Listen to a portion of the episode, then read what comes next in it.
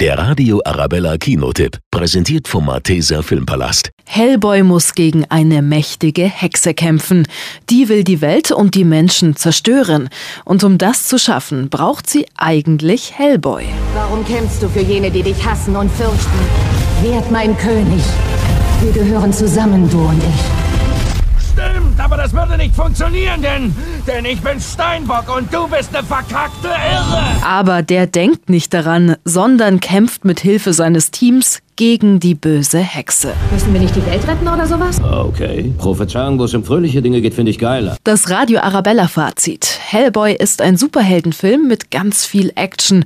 Und obwohl der große rote Halbdämon mit seinen Hörnern und seinem Schwert ziemlich böse aussieht, ist er super sympathisch und überzeugt mit viel Witz und lockeren Sprüchen. Der Radio Arabella Kinotipp, präsentiert von Hofbräu München, jetzt auch im Malteser Filmpalast.